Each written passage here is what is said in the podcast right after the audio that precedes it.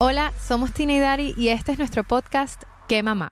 Desde que nos convertimos en mamás hemos estado tratando de descifrar nuestro propio camino en esta transición de mujer a madre. Tratando de unir las piezas de quienes éramos antes con las que somos ahora siendo madres y lo que quisiéramos ser en un futuro. Y eso es lo que hacemos en este podcast. Hablamos de todo lo que nos ha servido, lo que no y lo que todavía no hemos intentado. Por ejemplo, Dari, ¿alguna vez te ha pasado por la mente, oye, ojalá hoy no me pregunten a qué me dedico? Obvio, súper frustrante. O cómo puedo tener tiempo para mí sin sentirme culpable. O háblame de las mil opciones, lactancia materna, o fórmula, o un mix. ¿Y las finanzas juntas o separadas? Y en cuanto a la vida en pareja, agendar un date night me parece cero sexy. Pero qué necesario hacerlo. Todas esas preguntas las vamos a responder de la mano de expertos y mujeres auténticas para que tú puedas sacar tus propias conclusiones y tomes la que funcione para ti. Bienvenidas a ¿Qué mamá? ¿Qué mamá? es presentado por With Laser, personalízalo. Grow Coffee and Cowork.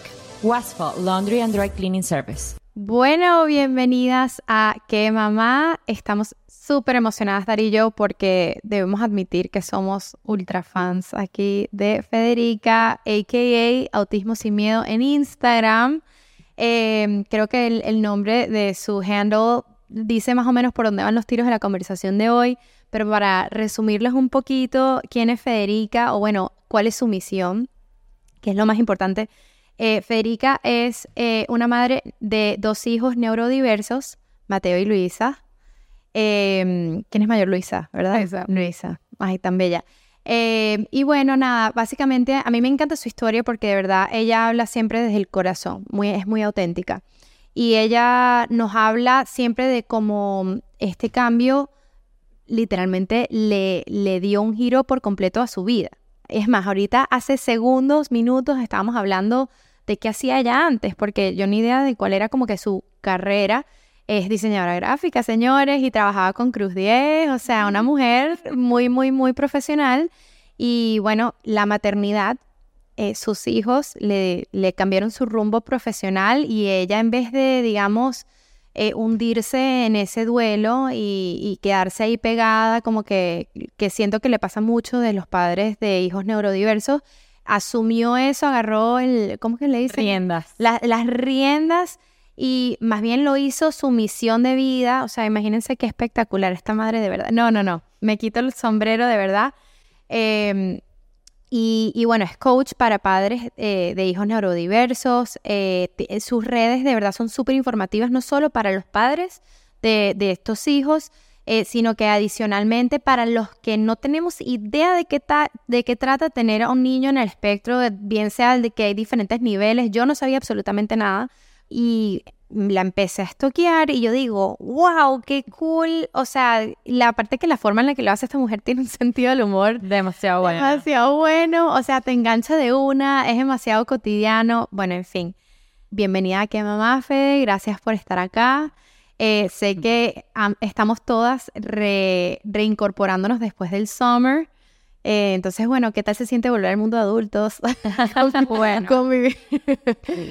Bueno, primero, gracias por la invitación. Me siento demasiado halagada. Necesitaba esas palabras para sentirme un poco de agarrar ese aire después del verano, porque todas las mamás, y que qué emoción las vacaciones. Uno y que no. ya cuando uno es mamá, uno se siente que se está hundiendo y que cuando uno hace el countdown tachando los días para que empiecen las clases, porque Total. uno se siente como que pierde un poco la identidad. Es o sea, y, y, y, uno también se pone la presión de que los tienes que tener entretenidos 24 horas al día o las 12 horas que se quedan despiertos, lo que sea. Y definitivamente como que, ¡oh! o sea, ese momento que la gente tiene su espacio, o sea, yo tengo que admitir que yo admiro enormemente a cualquier persona que hace homeschooling. O sea, wow, ese es otro nivel, otra categoría de ser humano.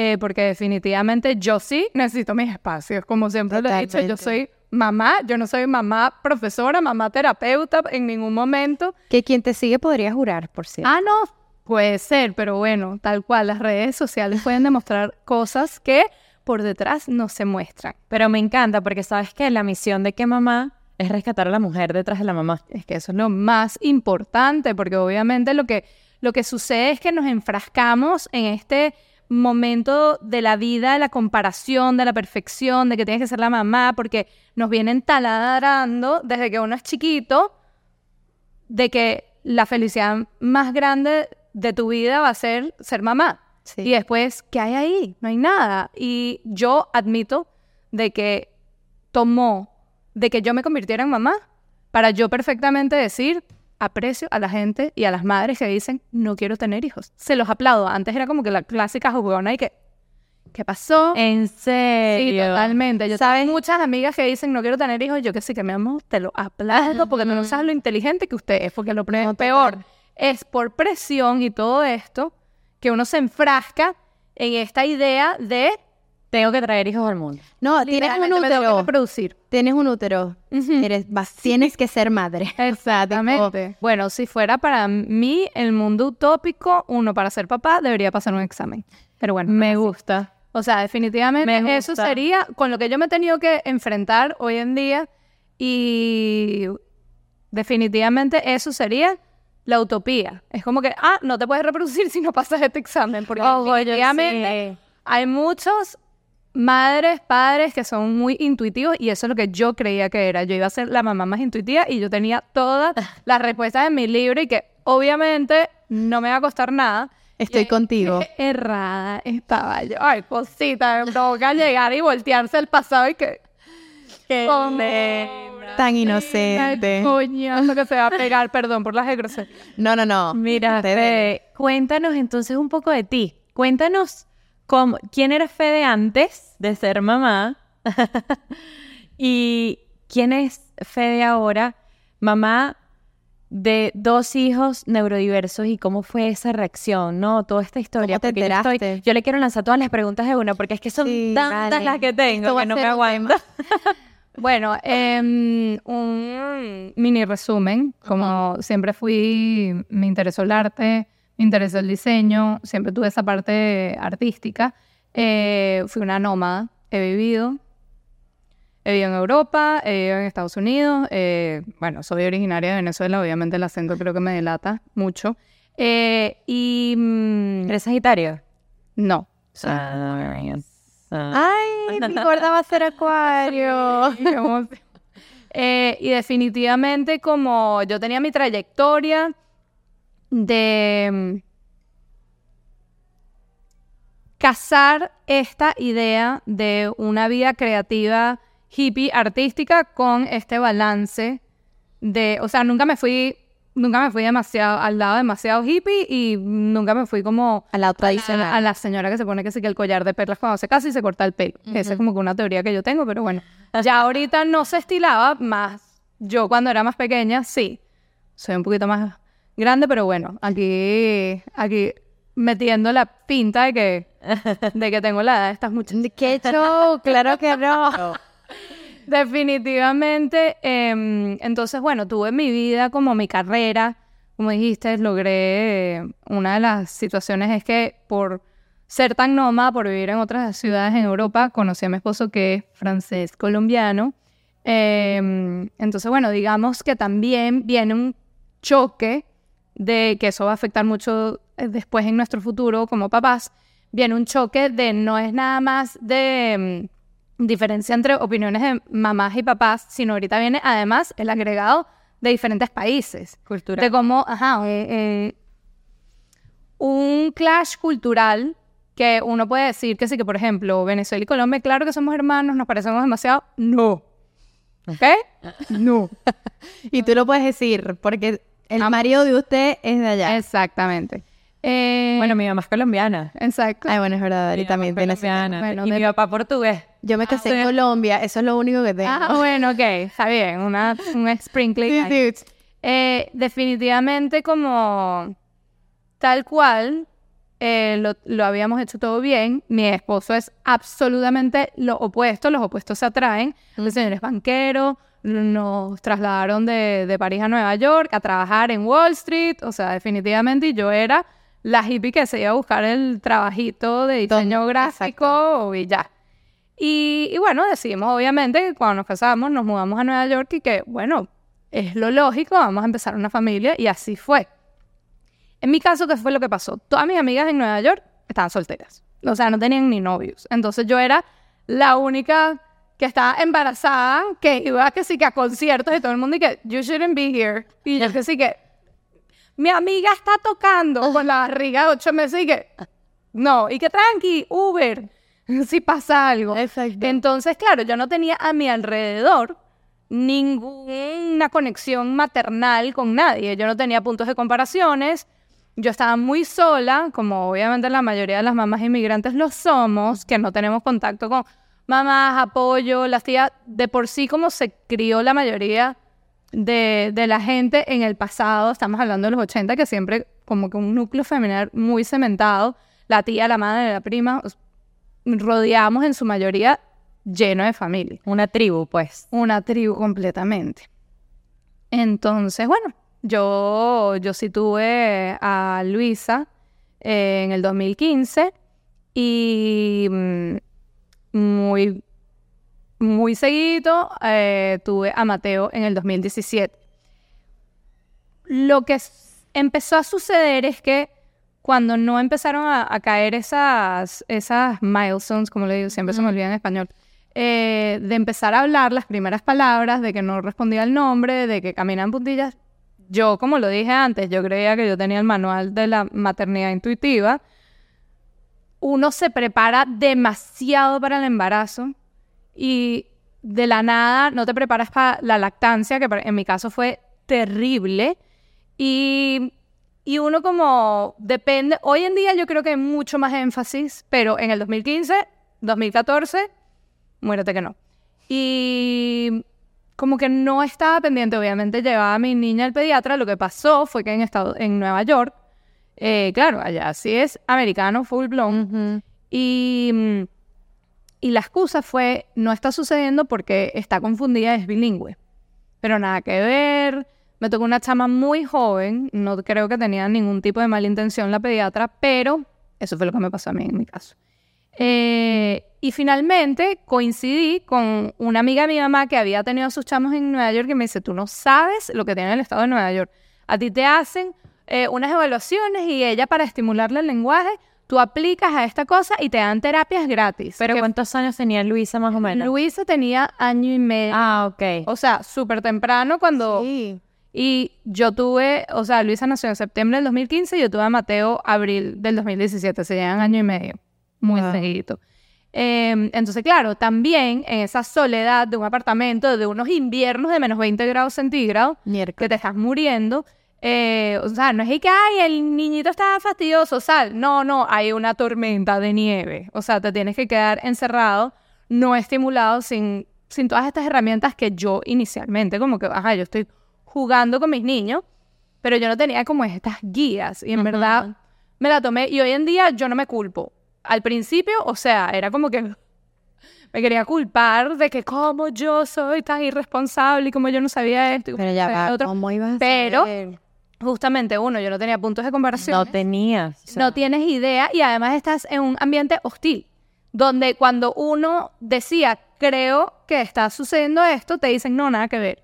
Espera los dos años, espera porque Era estás confundida. No, es que ni siquiera era tabú, era como que, no, vale, es que están confundidos por el hecho de que tú eres latina Ah, y aquí se habla inglés y lo llevas a un daycare en inglés.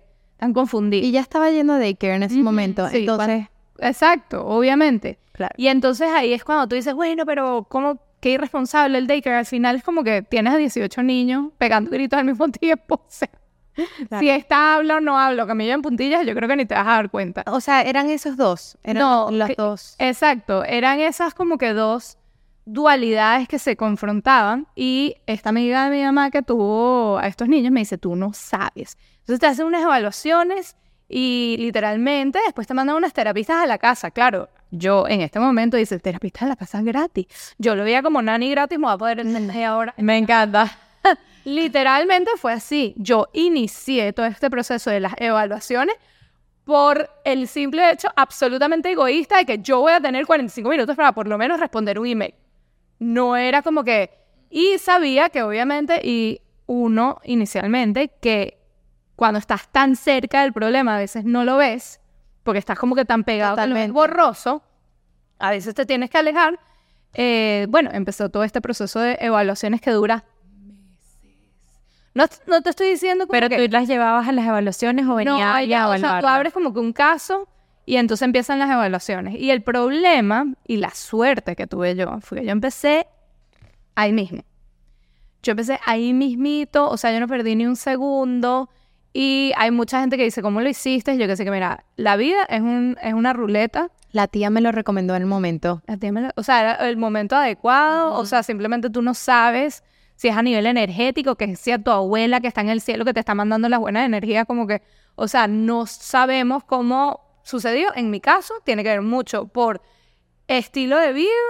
eh, o sea, como que, ah, yo que yo literalmente egoísmo propio.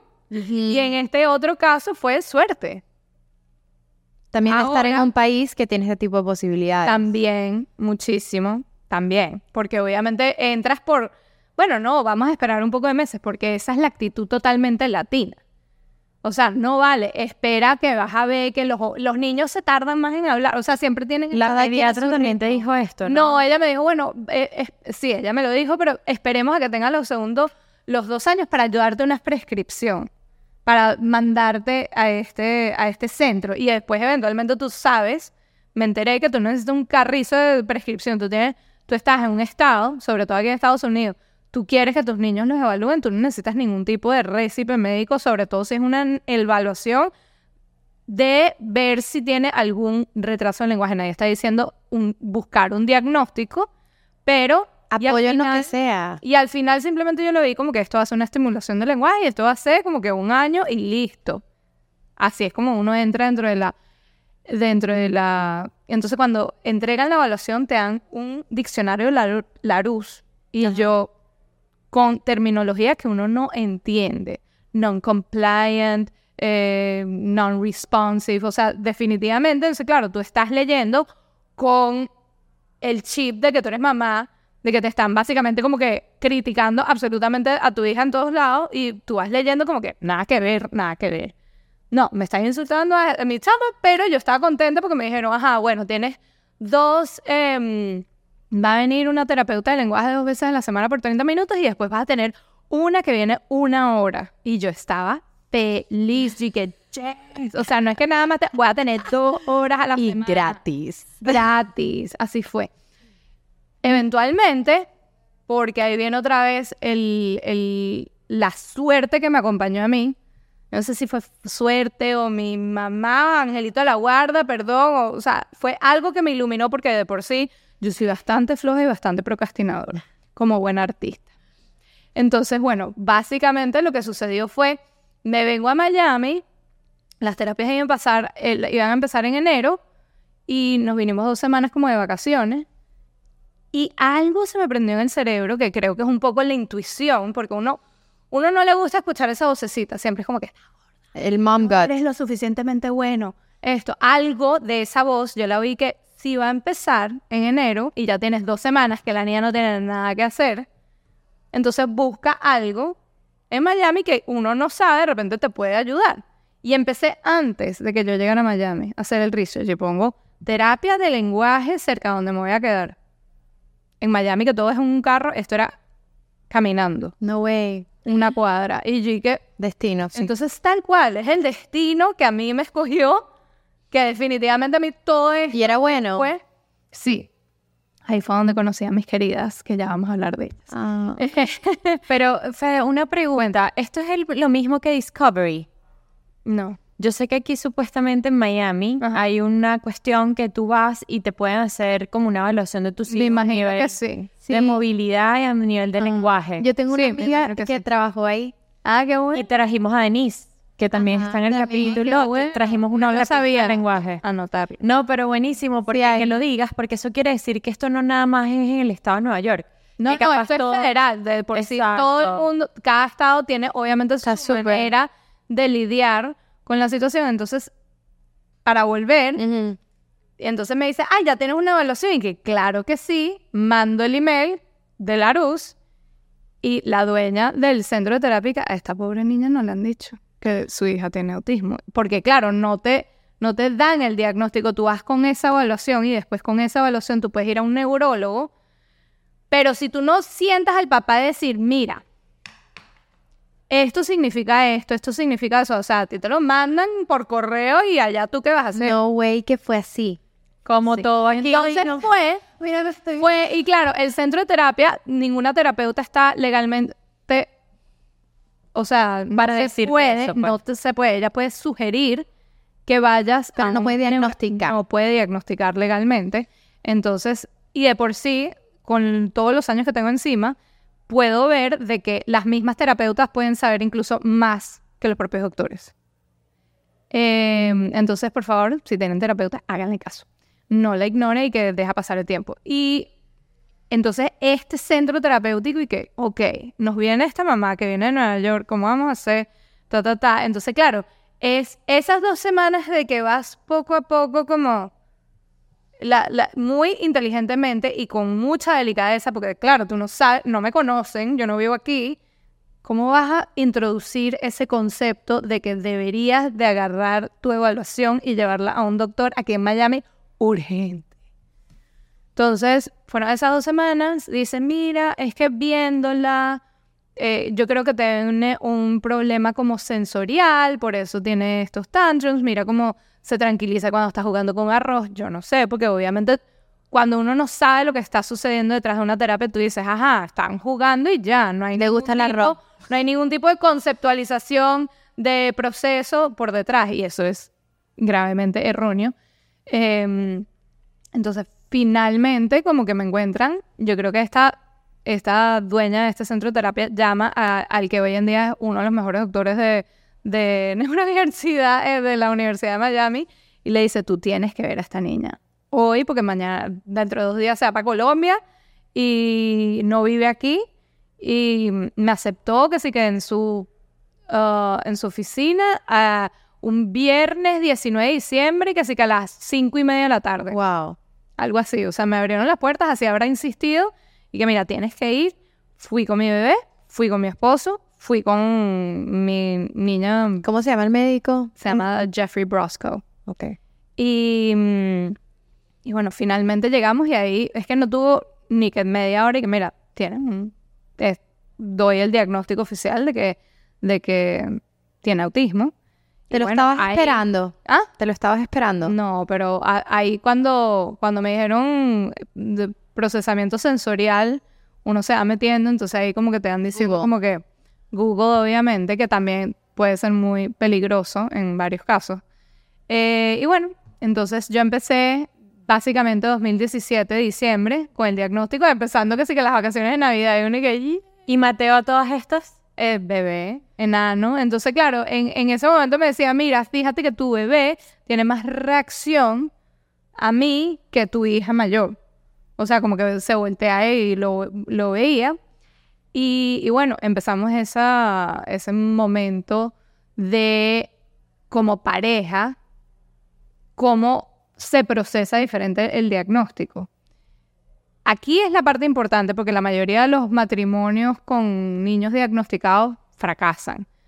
Em, nosotros, además de toda la suerte que tuvimos, em, tuvimos la intuición de como que no meternos en el duelo del otro. O sea, mi esposo se quebró. eh, y yo, en cambio, como que, no, no, no, no, no, tranquilo, esto se va a solucionar así porque ya tenemos esto. Claro, el problema era que yo en Nueva York no nos habían dicho esto y nos habían dado nada más dos terapias de 30 minutos y yo le pregunto al doctor qué es lo que necesita y que, mira, necesita 25 horas a la semana y tú tienes 3 o 2.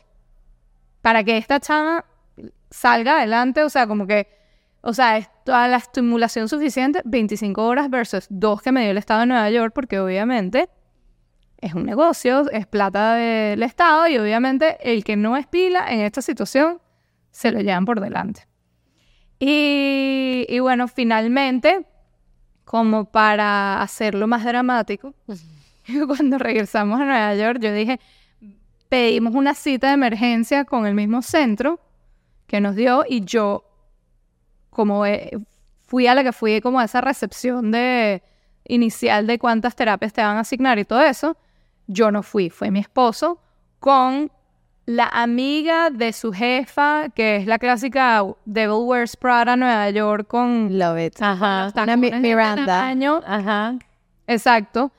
Y batía de pelo neoyorquina y dijo, mi esposa no vino por la decepción que nos hemos llevado, ustedes le mintieron en la cara.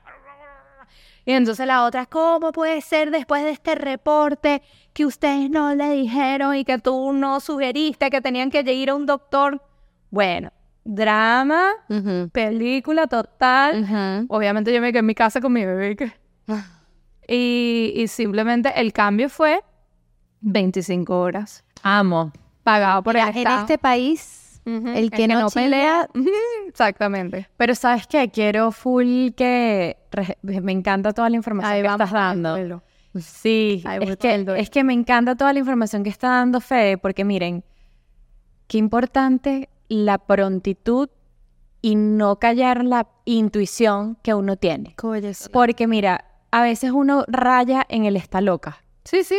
y uno puede, y si tú vienes con una historia, eh, par- aparte conozco gente así, vienes con una historia de que eres exagerada, capaz no te van a creer, pero yo les voy a decir algo, señores. Tú estás escuchando, tú eres mamá, tú tienes una intuición y tú sientes que hay un problema con tu hijo, usted agarra a su muchachito y usted resuelve su peo. Vas y vas al sitio donde tienes que ir, que te diagnostiquen. Aquí tienes la posibilidad de que te hagan esta prueba completamente gratuita. Y que si de verdad tú ya con esta información que te estamos dando ves ese reporte y tú sientes dentro de ti que hay algo más y no te dieron las, las pautas requeridas, como que recomendarte un neurólogo o hacer algo así, lo hagas, independientemente de lo hagas. Vayas a tu neurólogo, pidas que te den tu, eh, tu cita y tus horas que ameritan, porque al final del día esto es algo que es pago y tú lo estás, ya va. Lo estamos pagando con los taxes, o sea, pagamos bastantes taxes aquí. Claro. Pero sabes que yo me identifico full con lo que dice Fede de que ella es demasiado relajada, que más bien se dio estos pasos porque, bueno, Dios se los puso ahí. Y, y realmente una de las razones es que quería esa media hora de ayuda. Yo me identifico full con eso porque eso hubiese sido, o sea, ella no veía nada malo en su hija, o que, que nada andaba mal, o que nada estaba, porque aparte, yo no sé si eso fue lo que te pasó a ti, pero yo, lo que dice mi pediatra es como que, mira, tú estudiaste eso, o sea, yo te voy a hacer caso y, y ya. Obvio. O sea, yo siento que... Hay de, mucha gente así. Perro, sí. Me encanta que les hables a esas personas. Yo soy cero así. A Yo mí, todo el mundo. exacto, ella no confía en nadie. Yo es no. que, ok, ella necesita 10 días de la antibiótico. polaridad. Total. Y por eso, eso es lo bueno de esto. Entonces, ¿qué pasa? Pero uno sí tiene como ese, pum, ¿sabes? Como que se te viene a la mente y uno, don't disregard it, o sea, no lo ignores. Y voy a ir un paso más allá, además. Porque obviamente este es un tema lleno de tabús. Y el tabú de que la, tanto los adultos como los niños reciban terapia, eso es todo para bien. O sea, eh, Sí. quitarle la posibilidad, qué, qué bueno que de repente tus niños no tengan ningún tipo de diagnóstico, pero todo el mundo, todos los niños se beneficiarían de ir a terapia. Total. Es, más, de grupo. exacto. Entonces, claro, tiene que, tiene que llamarse actividad física, o sea, tiene que ser el fútbol o la clase de pintura, la clase de música, pero si diría, oh, voy a llegar a una clase de, de terapia ocupacional y se le prenden lo- lo- lo- las alarmas porque viene cargado de estigmas. Y de tabú, sí. de que algo anda mal. Entonces, vamos a empezar como que a resumir todo esto de- para no alargar, porque pudiera hablar obviamente de mi vida, no, nosotras de también. cómo pasó todo con mucho No, bueno, y queremos, detalles. y queremos, y queremos. Y si hay que Pero- tener dos episodios, los tenemos. Parte uno, parte dos. justamente, justamente era eso. Hay que dejar el estigma de, tal cual como tú dices, de que estás loca, eres una exagerada.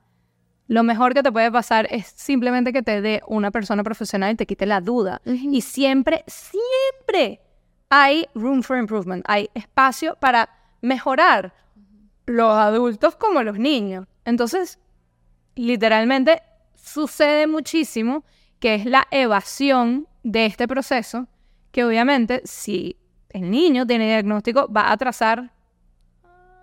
La gente no entiende, si tú te atrasas, te puede durar año y medio en encontrar los servicios. ¿Y cuál es el...? Porque me- es que me impresionó demasiado que fue el año y medio de tu gorda.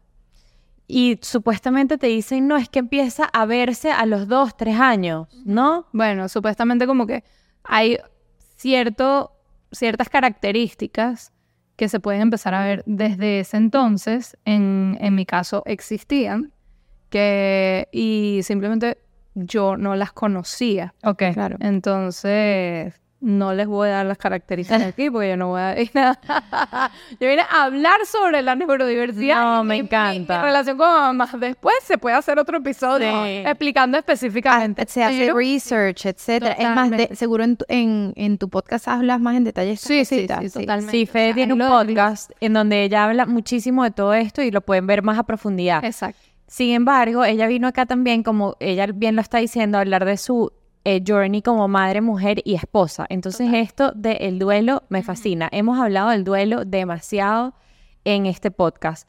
Eh, al principio, para echarte esta historia súper cómica, Tina, Eric y que no es un duelo. Eso suena a muerte, esto no es una muerte, no sé qué. Y, yo era- y poco a poco hemos ido como que las dos soltando ese... ese No, sobre todo yo lo he ido trabajando y aceptando la palabra y todo lo que viene con... Porque nos hemos dado cuenta que en efecto no necesitas tener tampoco un hijo eh, neurodiverso para tener un duelo. Cuando tú te vuelves mamá, muere tu antigua yo y perdemos mucho tiempo, que fue mi caso y el tuyo, tratando de recuperar a la anterior, Y ¿no? lo puedes rescatar. Y la puedes rescatar. Eventualmente se rescata. Pero siempre viene, tú sabes, ese hint de mamá metido en esa persona. Total. Entonces es como que un improvement. Eh, lo, lo lindo es que cuando yo le- leo tu página y dice que ella es coach de duelo, yo digo, wow, no puede ser. O sea, también es- es- hay un duelo acá. Entonces háblanos del duelo y también de tu, de tu terapia. O sea, Sí. atiendes con, con los padres este duelo y háblanos también de... eh, Tu duelo y el de tu esposo. de tu esposo. Entonces, quedamos justamente en el duelo de que llega, no peleamos con el Estado para generar todo esto y lo que uno es demasiado binario, uno quiere todo como que en ceros y unos, en blanco y negro, en más o menos, o sea, uno quiere categorizar como Ujú. buen ser humano, como bueno, como que neuro, o sea, crítico, como que, ajá, categorízame dónde cabes. Y sobre todo con la parte de eso, puede ser muy blanco y negro y que estás triste o estás bien. Y en ese momento yo era como que mi esposo estaba por el piso y yo dije, bueno, como que yo lo superé porque yo no, o sea, como que estoy en momento de acción, tranquilo, esto va a ser rapidito, el autismo, eso se va a quitar. Claro, porque ni siquiera, no tienes ni tiempo ni de abrir un libro y leer. Y eso sí, cuando me diagnosticaron, me recuerdo que metí YouTube y puse autismo. Y en el 2015, no es como que en la época del pasado siglo, no, no, no. En el 2015 puse autismo y lo que salió fue un documental de un señor severo, mayor, no verbal, agresivo. Y tú te volteas y es una niña pichurra de dos años y que no veo la correlación. Hoy en día, gracias a las redes sociales, hay, un, hay una parte binaria también de hay muy buena información y hay muy mala información. Eh, que viene, que es uno de, uno de los duelos. Entonces, obviamente, parte de, de los duelos es la negación. Entonces, digamos, en mi caso, la negación fue al principio cuando estás agarrando una evaluación y leyendo todas estas características Y que eso no es mío. denotadas y con, con, un, con un lenguaje complejo. Debería ser non-compliant, dos puntos. Para la mamá que no sabe y está parte de esta cosa, eso significa de que no eh, se le da una dirección y no hace caso. Definitivamente. No es porque uno no sepa lo que se llama compliant, pero uno lo ve como... Obvio. Es algo demasiado Técnico.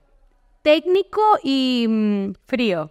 Sí, definitivamente como clínico. Entonces, como- si uno no es clínico... No lo puedes poner en contexto automáticamente. No lo puedes poner en Necesitas un contexto, ejemplo. porque obviamente tú siempre buscas las excepciones donde esa situación no ha pasado. Claro. Pero simplemente no compensas cuántas veces te ha volteado de cuando le dices el nombre versus pesa más las veces que no voltea a ver cuando el nombre. Uno se agarra porque es como la esperanza de que tu chamo Pero mira, sí, se volteó. se se volteó. Exacto. Aquella vez en el 2000. Definitivamente, como que bueno, viene la parte de la negación, después viene obviamente la parte de la tristeza. Y ojo, esto justamente lo que pasó conmigo y con mi esposo fue que uno cree que es lineal y no lo es.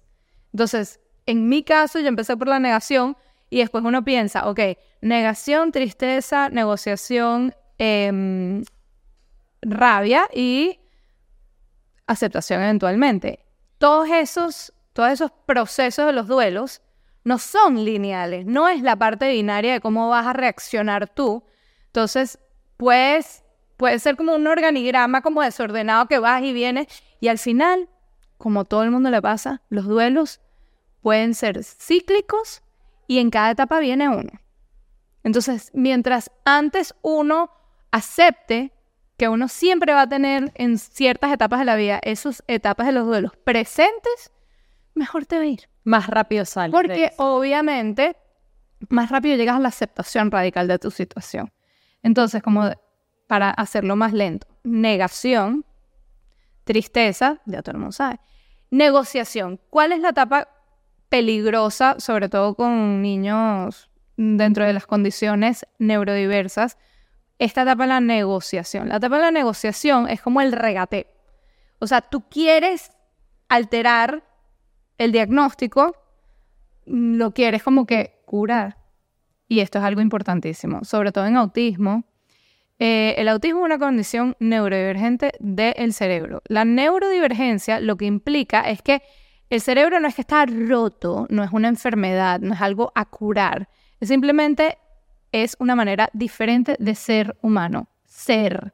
Son ser, todos somos seres humanos. Hay unos que tienen una neurotipicidad de que el cerebro simplemente funciona de una manera más en relación al mundo, más típica, porque eso se mete por ahí. La neurodivergencia simplemente es una manera diferente de que el cerebro procesa ciertas informaciones. En autismo específicamente, las ramas de las maneras diferencias, de que el cerebro procesa la información a nivel de comunicación, a nivel de sociabilidad, a nivel de los estados sensoriales, de cómo percibes el mundo, eh, no nada más ver, oler, los oídos, y mm, simplemente un detallito en, enano para entender a este, mm, el primer doctor que me vio, con el diagnóstico me dijo, tú tienes que entender de que tú eres una persona totalmente diferente a nivel neurológico a tu niña. Entonces, ¿qué te hubiera pasado en ese instante si te teletransportan desnudo con, eh, a un mercado chino en invierno? Bueno, te mueres del frío, o sea, es un, ataque a tu sens a, lo sensorial, el, el, miedo, no puedes comunicarte, no tienes celular, o sea, imagínate ese estado de shock de que entras al mundo, no logras comunicarte porque hay gente que te está hablando y tú y que eh, no nos logramos comunicar. Tienes ese ataque a la sensorial de que lo que huele, la, luz, el ruido. Y la pena. El olor, la pena, la parte de que no te van a tocar, el frío y después obviamente la, la comunicación y la parte que no puedes entablar esa parte social, no puedes relacionarte. Entonces, utilizando esa imagen, fue como que yo empecé como que a entender. Entonces, el duelo en la negociación es cuando tratas de curar la condición. Y este es el momento difícil, sobre todo en las redes sociales, porque hay mucha gente que obviamente ven sobre todo el autismo como una epidemia a curar. Porque entonces, ¿por qué entonces ahorita hay tantos niños, no sé qué, si antes no habían? Bueno, porque los doctores y la ciencia y la, todo está avanzando y lo que se están dando cuenta es que están incrementando los diagnósticos porque se sabe más sobre la condición. Yo creo que el primer caso fue en 1961. Antes habían, pero simplemente eras un niño malcriado, simplemente eres un niño que no hace caso, difícil y problemático. Me leí un libro que me encantó que dice, la neurodiversidad siempre ha existido. Los neurotípicos están los, los, los, los neonardentales haciendo que sí que se fue el grupo de que tenía que cazar, de que tenía que comunicarse, mira, que va a tú el mamut por allá, no sé qué, planeamos estrategia, después está el otro que está ahí que, dale, yo hago el fuego, taca, taca, taca, taca, taca. El obsesivo compulsivo es tal cual. No lo Me wow, jamás. No lo, no lo relacionas. Siempre ha existido toda la vida, simplemente es como que ok, y, siempre ha existido ese... Que había un tatarabuelo como medio loco que lo, vivía arriba en el puesto de arriba y nunca bajaba. Siempre ha existido, lo que pasa es que había un trato de tabú. los llevaban las instituciones y estamos, que seamos nosotros, por favor, la generación del cambio donde esté cambiando todo eso, no nada más de derechos humanos, sino de entender de que no está malo y no es una enfermedad a curar, sino simplemente una manera diferente de que el cerebro está clavi- cableado. La mayoría de la gente del mundo neurotípica es una PC, es una, o sea, es un Ajá, Windows. sí, sí, sí, sí. Y el otro, los neurodiversos, los neurodivergentes son una Mac. Me encanta. Tic, tic, trata de meterle el power ah, de, de cargar la computadora Mac con un cable. No conectan. Eso no significa que tú no puedes abrir Google, mandar un email, o sea, hacer un Excel, hacer una tesis en una computadora y simplemente ahí es donde viene el foco. Entonces en la negociación se sabe de que como está la epidemia, que no es una epidemia, eh, simplemente te están vendiendo curas al autismo y como te están agarrando en esta etapa del duelo, que tú estás desesperada, estás triste, estás deprimida, tienes una rabia interna de por qué me pasó a mí, te empiezas a culpabilizar, obviamente tu instinto para protegerte, porque es como que no puedo con el dolor de mi alma, porque tienes que pasar por el luto del hijo que tú soñaste desde que tú tenías cinco años y te regalaron la primera muñeca Claro. con el coche y con el teterito. Que además no es nada más para las mamás que tienen niños especiales, sino todas tenemos que pasar por ese luto idealizado de la niña que va a ser perfecta. Que no sé qué, que va a ser una cosita bellísima, no sé qué, inteligentísima, que va a aprender a leer sola a los dos años sin ayuda. Total. Es así. Entonces, esa parte de la, de la negociación, mucha gente, muchos papás caen en estos scams, o sea, en estas estafas de tratar Claro, la negociación viene después de que sufriste este dolor porque viste el diagnóstico, estás Oh, pasando no el es que duelo, estás no es que negación, tristeza. lineal, No es que viene lineal, te puede venir al mismo tiempo y que, ¿qué? Eso es mentira. No, ¿Cómo lo hago? No es nada más la rechaz- la- el rechazo, la negociación. Sin orden, o sea, es la manera de que yo simplemente me acuerdo, es como que negación, tristeza, viene la parte de la negociación, obviamente después viene la rabia porque te empiezas a comparar y que, o sea, porque me tengo que pasar a mí, sí, porque es clásica, clásica eh, voz interna y que, claro, es que tú empiezas algo y todo lo malo te tiene que pasar a ti porque es que tú no te esfuerzas lo suficiente y uno se lanza. Empieza el diablito. El novelón interno, o sea, ¿para qué ve Netflix si uno tiene aquí en la voz y que taca, taca, taca, taca, taca? Total. eventualmente, con la información, uno no puede tampoco saltarse las etapas del duelo. Yo pensé, I got this, yo me salté esta parte, o sea, ya yo soy la mamá que está aceptando radicalmente que tiene una chama, pero le voy a hacer todo esto para que ella en un año esté lista, ella va a hablar, porque obviamente uno piensa que entre más terapias tiene, el resultado es lineal y o no o no, porque vienen regresiones, porque depende de la, condición que se está tratando, cada caso es igual, es diferente, perdón, y por eso es lo complejo de entender estas condiciones, porque si uno no está cerca de alguien diagnosticado, uno no tiene ni idea. Uno puede ver un niño y que qué mal criado ese chamo. Es que yo, si fuera el papá, agarraría, le metiera buena,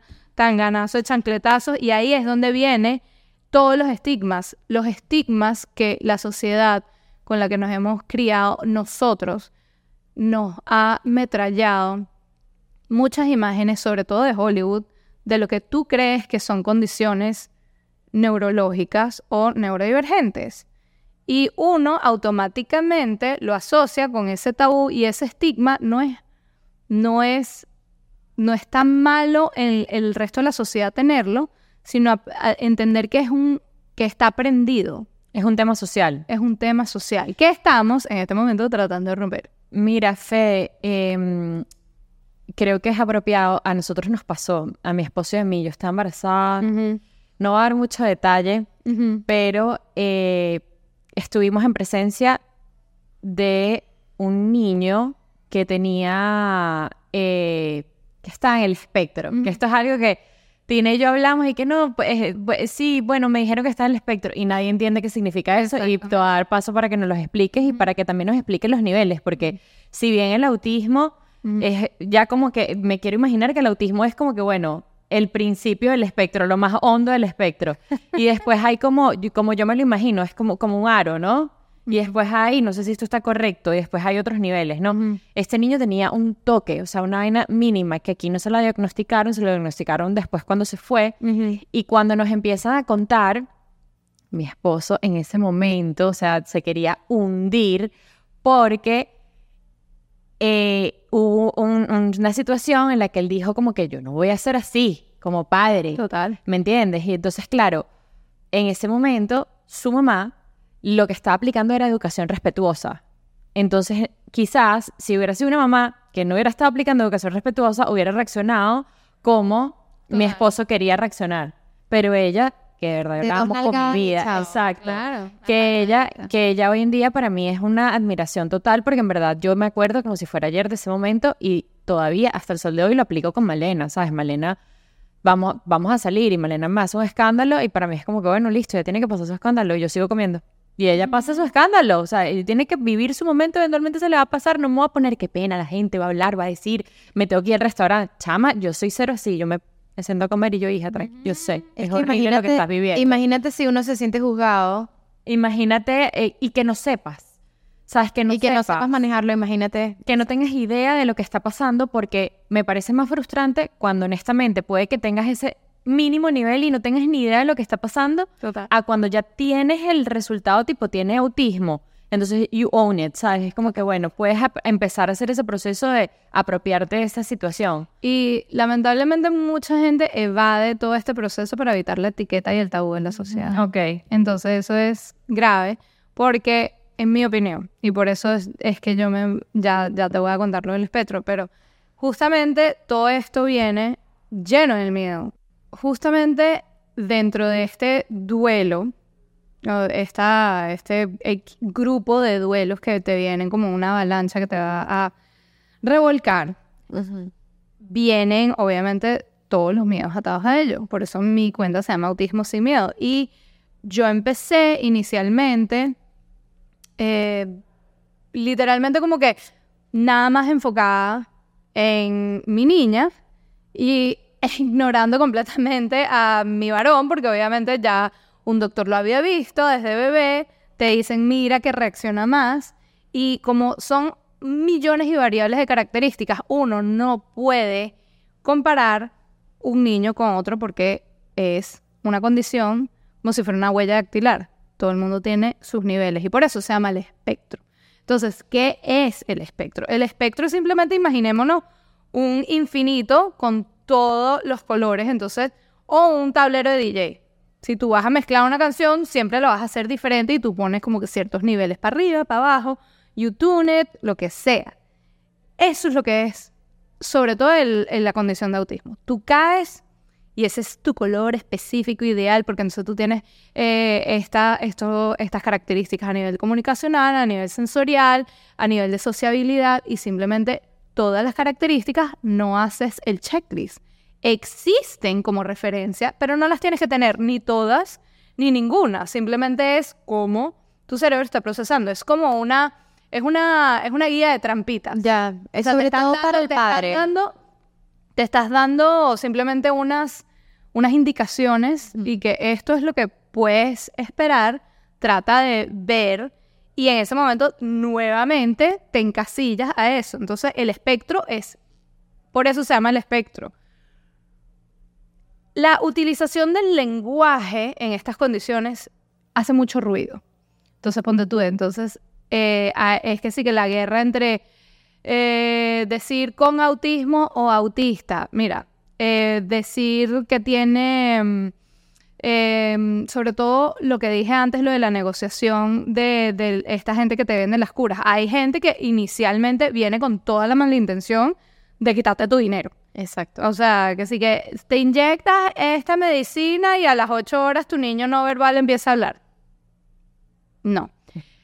Viene a entender de que además de lo complejo que es explicar lo que es la condición, viene la complejidad de que puede estar atado a comorbilidades, que son comorbilidades, imaginémoslo como un circulito y vienen y sale como si fuera un COVID, que todo el mundo ya lo conoce, viene con una coronita. vienen ciertas comorbilidades atadas a la condición. Pueden haber problemas gastrointestinales, eh, puede haber una incidencia enorme de epilepsia, puedes tener ADHD o atención déficit hiperactividad. Viene una variabilidad enorme, por eso viene el espectro, porque cada caso es único, específico, ideal. En- y la parte de la negociación no significa de que, ponte tú específicamente lo de las dietas, no significa que una dieta funciona sí o no. Tiene que ser todo personalizado, tanto las terapias como la situación actual de cada ser humano. Tú tienes que personalizar cada uno. Y en la parte esta de la negociación, no es que las dietas no funcionan, depende de la persona. Y luego viene en agregado de que la utilización del lenguaje es vital, porque tú no estás curando la condición, tú estás ayudando a resolver el problema de la comorbilidad gastrointestinal. Que obviamente si uno pudiera empatizar, si tú tienes ahorita, en este momento, hablando conmigo, tú tienes un dolor de barriga horrible, tú no te puedes concentrar, tú estás ahí que Claro, estás te estás quedando verde, eh, eh, aguantando la respiración. y- o sea, aguantando el retorcijón. Eso es lo que es lo siente. que pasa. Obviamente, si tú curas esa parte, curas, tratas, lo que sea, esa comorbilidad, obviamente un niño se va a sentir como que, wow, estoy feliz, estoy relajado. Claro. Entonces no hay que villanizar las partes. No hay que villanizar el que le gusta la etiqueta, el que no le gusta la etiqueta, el que dice con autismo, el que no dice eh, con autismo. Entonces, también para aclarar eso, con autismo son un grupo de personas que le dan importancia más a la, la persona primero, porque primero es la persona y después viene como la condición. Autista, que no está para nada malo, sino simplemente depende de la preferencia de cada persona. Autista es que tú no te puedes despegar de tu condición. O sea, tú estás. Ser autista Es parte de tu quién eres. cerebro y cómo está clavileado. Entonces, ¿Cómo perfectamente. te es gusta como ti? Autista. Sí. O sea, es- eso es parte de ello. Son. No tenía ni idea de esto. Sí. O sea, de... Claro. Sí, entonces viene, vienen todos esos como que. Vienen todos esos triggers. Vienen todas esas como ¿Y que. cu- cuál es la, como que, cuál es la mejor forma de abordar ese tema para no herir susceptible? O sea, preguntar preguntarle cómo prefieres. Amablemente. Preguntar amablemente, porque la persona. ¿cómo prefieres que viene, diga? viene, viene, un, viene una avalancha. O sea, entonces viene, obviamente, te diagnostica a mi hija. Te viene la avalancha, que me encanta, la gente, no con esa mala intención, pero viene el positivismo tóxico. Ay, no. No pasa Claro. nada. Ay, Entonces, pero todo está Pero ¿cómo bien. así? Si ella es tan bella, que tiene que ver la belleza, o sea, de lo que... Obvio. A mí me físicamente- molesta que te, que te cancelen el sentimiento. Sí, ¿no? O sea, cuando la gente tú le dices, no, es que estoy preocupada. Ay, no, pero que- tranquila, eso se va. Y No que, te es- preguntando. Porque te están tratando de apresurar ese duelo y uno tiene que quemar el duelo porque si no, te va a venir más tarde el lobo feroz debajo de la tristeza, la rabia, lo que sea, y te vas a la, y vas a estar más un día. Yo ah, pienso también- como si fuera un foso de arena movediza y después que sí que tú te das cuenta cuando tienes los deditos y que, ah, no, me estoy hundiendo y no me di cuenta. Hay que dejarle y respetarle la manera de que uno pasa el duelo a todo el mundo y después viene toda como que esta avalancha de positivismo tóxico que inicialmente yo lo había dicho en la conversación, que fue lo que pasó tanto en la familia venezolana como en la colombiana en mi casa. La, la- la familia colombiana era un poco más achapada a la antigua, la tradición. Mi familia venezolana creo que es un poco más como que estaba un poco más comprensible a entender esto puede ser una posibilidad y vamos a averiguar sobre el tema. Nunca fue cuestionado. La parte colombiana siempre fue cuestionado. Lo bueno que nos pasó a mí y a mi esposo es que mi esposo de una entramos en esa mentalidad como que esto es lo que es, esto no se va a callar, esto no se va a pasar por debajo, esto no es ningún tipo de negación. Nosotros lo vamos a hablar abiertamente, autista, autismo, mira lo que nos está pasando, estamos, o sea, llorando. Y entonces era como que, no se habla de eso. Ay, no. ¿Por qué? Porque no se puede hablar de eso. Entonces, y eso se lo tengo que aplaudir mucho a mi esposo porque él fue el que dijo, entre más lo hablemos, más va a correr la voz y más se va a saber sobre esto y más ayuda. Nos, no- nos empezó a llover como eso. Y entonces, la contraparte, además de la- del positivismo tóxico, es, queremos que se pregunte amablemente, porque a cualquier persona te dice, ok, tienes un minuto para pararte y explicar lo que es el autismo, todo el mundo dice, "Ah, eh, eh, Ni ¿de idea. dónde empiezas? empiezas y entonces a lo que vas a ir atrás es cualquier estigma que tú hayas aprendido de por sí ves Rainman, ¿no? Que la gente es, es genia, pero entonces se ponen casi que... llorar. Entonces vas a esos estigmas que de por sí vienen de Hollywood. Hay unas, hay unas series buenísimas que me han recomendado, que sí que Good Doctor, que sí que la, la abogada... veo. Todo el mundo me dice todo eso y todo el mundo dice, ¿la has visto? No, yo consumo autista en mi día a día. Cuando yo voy a consumir entretenimiento y Netflix, yo quiero ver tiro, no quiero el drama. Entonces, honestamente, lo hablo así. No va a haber ninguna película, no va a haber ninguna serie, pero es buenísima, no me importa. Porque también está basada en ficción y está basada en estigmas. Claro, claro. Y entonces Y es, ahí y es se más fuerte porque aparte la broma es como que te exageran la vaina, ¿sabes? Como que, entonces, y que, ¡ah! entonces es autista, entonces va a ser una genia. Y que, no, que eso era otra cosa que te quería preguntar. Una cosa está atada con la otra. O sea, no, es que es, eh, el nuevamente Asperger's es parte de esto. El Asperger es hoy en día lo que se considera autismo nivel 1. Entonces vamos a entrar con lo de los niveles. Ajá. Cuando te dicen 1, 2 o 3, tú dices 1 superficial, 2 moderado y 3 severo. Oh my God, ¿qué tanto autismo tienes tú? No. Los niveles se relacionan a qué tanto apoyo esa persona necesita para vivir en la sociedad y estamos. manejarse autónomamente o qué nivel de autonomía va a tener dentro de la sociedad. No es tienes mucho autismo, tienes poco autismo. Si eres un caso severo, hay unos casos que vas a tener que estar dentro de una institución cuando eres un adulto, no puedes em, comunicarte de la manera asertiva, pero tienes, em, la mayoría tiene esto, las tabletas de comunicación aumentativa, que es la tecnología, que eso ha también ayudado a muchísima gente que no logra comunicarse, pero eso no significa que es un caso severo. Todo el mundo lo hubiera automáticamente que no, no, no, qué horror el nivel de severidad de ese caso porque la persona no logra comunicarse. Y de repente le da una tableta y que sí hablo, quiero esto. Hay gente que ha estudiado en la universidad y ha sacado todo eso con su tableta de non-verbal o no hablante. No tenía ni idea de Que- tableta. y entonces viene severo, moderado, leve. Entonces, hoy en día, eh, eh, a partir del 2013, se, entre comillas, cancela a nivel clínico el término de Asperger y ya lo engloba como autismo. Y lo que dice es como los Aspergers, las características es que son necesitan menos apoyo para desarrollarse dentro de la, de, de la comunidad. Importante recalcar, autismo leve no significa autismo fácil. Porque entonces cognitivamente de repente esos Asperger están mucho más alertas a lo que es juzgarlos, compararlos, estigmatizarlos. Yo pensaba que Asperger era di- diferente.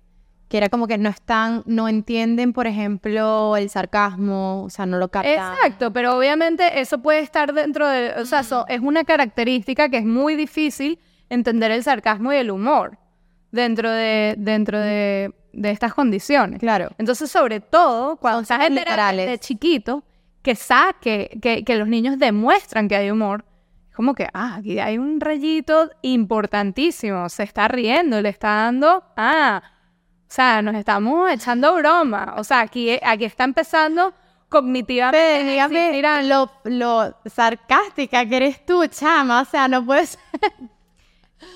Imagínate entonces, yo soy súper sarcástica, el nombre de autismo sin miedo es sarcástico porque eso es justamente de todo lo que es sin miedo, mentira, siempre van a haber miedos, pero es la manera de que uno los afronta. Y yo lo que pasó fue, ok, ya como hablamos, empezamos por estas, eh, eh, por toda esta montaña rusa de duelos que ya lo hablamos, es cíclico, depende de las etapas, nunca vas a estar perfectamente feliz por el resto de tu vida en aceptación radical de que tienes unos niños diferentes. Eh, simplemente cada etapa de la vida te va a traer tu paquetico de duelo. Al principio viene que sí que eh, la infancia, que va a empezar a hablar. Entonces ahorita después viene el, el- dramita de los colegios, que creo que es un tema demasiado largo tocar en este punto. Vamos a ver si nos da chance. Y vienen como que todas estas etapas de duelo. Eh, estás en Nueva York y obviamente como que bueno, ahí vamos, más o menos. Entonces hay regresiones, echas para adelante, echas para atrás. Y empieza mi hijo "Ah", y empiezo ya a darme cuenta, ay, aquí vamos otra vez. Nos vino en combo, más combo lo quiere. O sea, Eso no es que te viene uno. Eso es lo común, tipo es, hay un factor genético. Ah, bueno, siempre, o sea, la diferencia del autismo es que no es algo que tú te sacas la sangre y te sacas una radiografía y te va a decir ¡ting! o te hacen un scan del cerebro. No. Eh, viene todo este proceso clínico de las evaluaciones y de la interpretación de esas características según los profesionales. Em, síndrome de Down, uno sabe que, por ejemplo, sigue siendo una neurodivergencia, pero tienes algo concretamente el tema de las cromosomas. el tema de los cromosomas, el cromosoma extra. El autismo no, es una variante neurológica que no la puedes tocar, no la puedes ver. O sea, simplemente tú haces un escáner del cerebro y el cerebro está. Ahí está, el lóbulo derecho, el lóbulo izquierdo. O sea, Sí, no tiene ninguna no hay ninguna. variación. Es una la- lo que llaman, que no nos gusta utilizar la discapacidad porque eso. O sea, le pone la etiqueta, no sé qué, pero es una condición invisible. Por eso viene el, el, el positivismo tóxico. Pero sí, ella es tan bella. ¿Y eso qué tiene que ver? Sí, total. O sea, simplemente es, puede ser Porque la gente es- persona. también la gente es bruta. chamo. Bueno, es O que- sea, porque es que yo creo que hay mucha gente que todavía también Pero asocia es algo la... muy nuevo. Es algo muy nuevo. Sí. Yo antes te lo tomas y justamente para recalcar un pelín antes, viene que lo que decíamos, nosotros queremos invitar a toda la sociedad, porque no podemos vivir aislados entre, ay, los que tienen niños especiales y los que no. No, tenemos que unirnos y entender de que también mi comunidad de papás, esto es espectacular, porque ustedes me están haciendo preguntas a mí amablemente. Claro. Es que, Sí. mira, te tengo un consejo. Entonces tú agarras aquí y tienes que hacer eso, porque a mí no me parece, porque entonces según Instagram o el artículo tal, porque te empiezan entonces a mandar y que hay una cura de una uva en Brasil y uno y que... Y a- No. esa persona ni siquiera se terminó el artículo, es como que ve aut- cura de autismo y te lo mandan. Y uno y que... Miren, eh, eso, eso que acaba de decir Fe me encanta porque es la parte de la sociedad. Fe en su Instagram, que creo que ya lo mencionamos, tiene unos videos espectaculares en donde nos ponen a todos como unos tontos, que tú dices como que, wow, qué tontos somos enfrente Y todos a nos un reímos niño. porque todos lo hemos hecho. Exacto, que es como que no sabes cómo reaccionar por el tema del tabú. Pero in- incluso yo, o sea, son estigmas aprendidos más no Social, mal exacto. intencionados. Exacto, son sociales. Y ella te explica, o sea, es bueno que cualquier persona escuche este, este episodio o que vaya al podcast de ella, aunque ni siquiera tengas un hijo neurodivergente, porque al final del día te enseña a entender esto. Y ya cuando estás en presencia de esto, lo entiendes, es normal, es fácil, es algo que es completamente normal. Yo creo que aparte aquí. te dicen esos comentarios tipo, pero si ella es tan bella, eh, en parte porque hay mucha gente que prefiere, no es tanto para sacarte a ti del hueco, sino que a ellos les incomoda quieren- Horrible. descartarlo, o ¿Sabes sea. cuando uno empieza como que a hablar, eh, a ser súper indiscreto, que sigue un velorio, única, ah, qué bella está. No, yo, eh, esa- ah, yo actúo muy mal en esto. se- Pero sabes que Pero es... Y que te estás riendo, es que no puedo dejar de reírme. yo, yo soy de las que se ríe. Yo también, hasta que yo también. es nerviosa, nerviosa. Obvio, totalmente.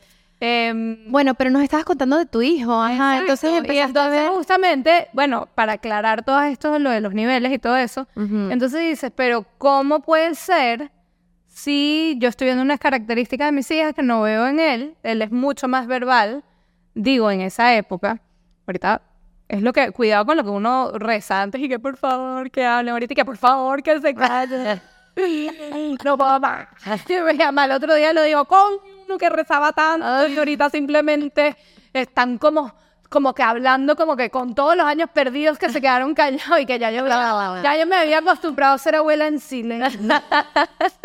Entonces hay que encontrar también eh, un poco de, bueno, lo bueno con mi con mi chamo es que, bueno, ya tenía por lo menos ya las em, la guía, las profesoras, las terapeutas, o sea, como que ya yo estaba como que, ok, Camino recorrido. round dos, vamos, te pones los guantes y que bueno, ya sé. ¿Qué viste? ¿Qué viste que dijiste? Ok, Em, está. hiperactividad a la mil, no se queda quieto, em, simplemente como que él sí empezó con sus primeras palabras, eh, o sea, como que vas, ya, ya vas como que apuntando y afilando, o sea, ya tienes como el ojo mucho más autocrítico de mm, respondía como, como un lorito, o sea, la parte esa verbal que mi hija no hacía, pero no podía, no, no apuntaba, pasa un avión y no ves para arriba, como todos los niños, o sea, es como que la parte de cómo, cómo tú estás, o sea, es como que si estuvieras en, en Snoopy, o sea, lo, lo- los adultos, bueno, Ajá. es eso, o sea, ellos Sí. están ahí que, o sea, el otro dije que, mira, Malena, volteate, ¿quieres agua? Pues sí, sí, estoy que ¿quieres agua? O sea, literal, vi- es como que... Mira, yo veo eso como un superpoder. I'm sorry, pero wow. Exacto, Me encantaría poder mutear a la gente. Lo- Exacto, eso puede existir. Entonces, ya ahí empiezas a ver como que, bueno, los niveles, o sea, ponte tú. Claro. Y eso no está sellado en piedra. Eso es lo que te iba a No preguntar. está sellado en Pueden piedra. O sea, me dieron el diagnóstico y que sigue caso severo de tu hija, ¿tú y qué? Claro, tienes que entender de que es una condición de que si tú la dejas, vamos a esperar a qué va a pasar y tú dejas esa de repente la de repente los niños en ese caso van a aprender intuitivamente, pero hay otros niños que no. Y lidiar con un caso a los dos años, la plasticidad del cerebro es mucho más moldeable que Claro. la de un niño con ocho años. No, chama, yo conozco a alguien de, de mi generación que eh, era evidente. O sea, yo me imagino que en este caso un nivel severo y la familia nunca lo abordó. Era co- completamente ignorado, nunca le dieron ni, creo que ni una terapia, pues. Porque entras en la negación y te quedaste en la negación. Y te quedas mal pegado. Y eso es lo que pasa porque vienes, estás, estás viviendo un duelo enfocado en el tabú del que dirán de la sociedad y no estás. O sea, hay un momento que sí, hay que pasar estos duelos, pero hay un momento que tú tienes que respirar y entender de que nadie viene a rescatarte. Ujú. Estás en un kayak y tú eres la única persona que tiene que remar por la vida de estos dos niñitos. Sobre todo la mamá, porque eso es lo que suele ser Sí. sobre todo en nuestras comunidades latinas, más enfocado hacia ello. Entonces, bueno, te toca remar. Si te queda, o sea, en un momento es como que, ajá, te noquearon. Si no te paras, va a venir el golpe más fuerte. Entonces, yo estoy empatizando con el dolor de todo el mundo, pero hay un momento que te tienes que parar. Te tienes que llenar de valor y de valor y decir, y vete en el espejo y que, pa'lante. Pa'lante, porque si no, le estás haciendo un daño horroroso, porque le Claro. estás quitando. Y todo este problema con la gente que se atrasa por el- la etiqueta de que no quiero que me lo etiqueten porque no me lo van a aceptar en el colegio. Yo entiendo, eso es una tragedia. Yo lo vivo al día a día, que no me aceptan en este colegio, en este campamento, porque simplemente con mucha honra digo, mis hijos son O autistas. sea, tú eres bien transparente con el tema. Totalmente. pero es que y si no sale- Llegan y llega, llega. Si no sale, o sea, estás ahí y después te llega la broma y que, mira, pero hay algo raro, ¿qué pero pasa? Ay, entonces- sí, es que se me olvidó decirte el cierto, pequeño detalle. Pequeño detalle. Pero hay full gente que hace eso, me imagino. Totalmente, totalmente. Responden porque depende, obviamente, sobre todo en estas comunidades eh, eh, latinas y países latinos que no tienen este nivel de apoyo, o sea, no tienen esta, eh, todas estas evaluaciones gratis, eh, el, costo financiero es excesivamente alto Wow. y el sacrificio es duro. Em, pero este es e- el momento de que entre tú más, o sea, como que decir, deja que pase el tiempo que se le va a pasar. Puede ser que sí, pero le estás quitando a ese niño el chance de darle un set de herramientas lo suficientemente temprano para que ellos logren eventualmente su autonomía, que eso es lo único. No es que, no, que yo quiero que vaya a la universidad porque mi abuelo era abogado y yo también, no sé qué. Muérete que aquí viene la gente a romperte el piso, los paradigmas, tu estilo, tener ese luto. Esta gente viene con todo a moverte el piso. Entonces, cuando yo era, ¿qué es lo que te dice? ¿Cómo te cambia un diagnóstico? Bueno, antes la Federica, que era como la hippie, la procrastinator, o sea, eh, alarma militar y uno se tiene que adaptar y en- tienes que entender que esto es algo que te vino a moverte el mundo y no es nada más como pobrecitos los chamos que... No, no, o sea, te tienes que adaptar a tu nueva realidad y esa viene con esa aceptación radical. Bueno, ¿vas a cambiarlo? No. ¿Lo vas a curar? No. Eh, ¿Lo puedes lo puedes intercambiar? No. Entonces te toca a ti y te toca como que llegar a ese punto. Claro, eso no significa que yo era la persona de hace cinco años y está así como estoy en este momento. Claramente paso mis duelos y a mí lo que me fastidió fue que yo no tenía con nadie con quien compartir, empatizar y yo me sentía en Nueva York que era un desastre toda mi vida porque además ahí no tienes carga, ahí tienes que estar en un metro con un coche y ahí no hay, o sea, y con dos niños, o sea, simplemente es físicamente imposible y ahí yo tomé la decisión de que yo me cansé de sufrir en silencio, mi esposo está trabajando todo el día, todas las noches, porque está en un trabajo demasiado em, imponente. Eh, y yo nuevamente escuché mi intuición, mi pequeña voz, que ya ahora la tengo así como que con megáfono dentro de mí, y que me dice, te tienes que ir de esta, de esta ciudad, te tienes que ir. Y por suerte mi mamá tenía alquilado un apartamento aquí, yo dije, yo me voy a Miami. Esto era antes del COVID. Eh, y mi esposo dijo, tú estás loca. ¿Nunca consideraste Venezuela? No, no, porque mi esposo es colombiano. Claro. Entonces, no. Entonces, justamente como que dijimos, y que yo me voy a Miami, no encontré un colegio, o sea, definitivamente el, empezaron a, te empiezan a quitar, según los entre más van creciendo, te van empezando a quitar las terapias. El primer año fue chévere, después obviamente viene como que el nuevo posible diagnóstico de, mi hijo y que yo con dos no puedo. O sea, si nada más estoy perdiendo el tiempo para llevar a esta niña a todas las otras terapias, con los dos es que no me da ni la hora, ni en la, gramación, o sea, ni que me teletransporte lo logro. Total.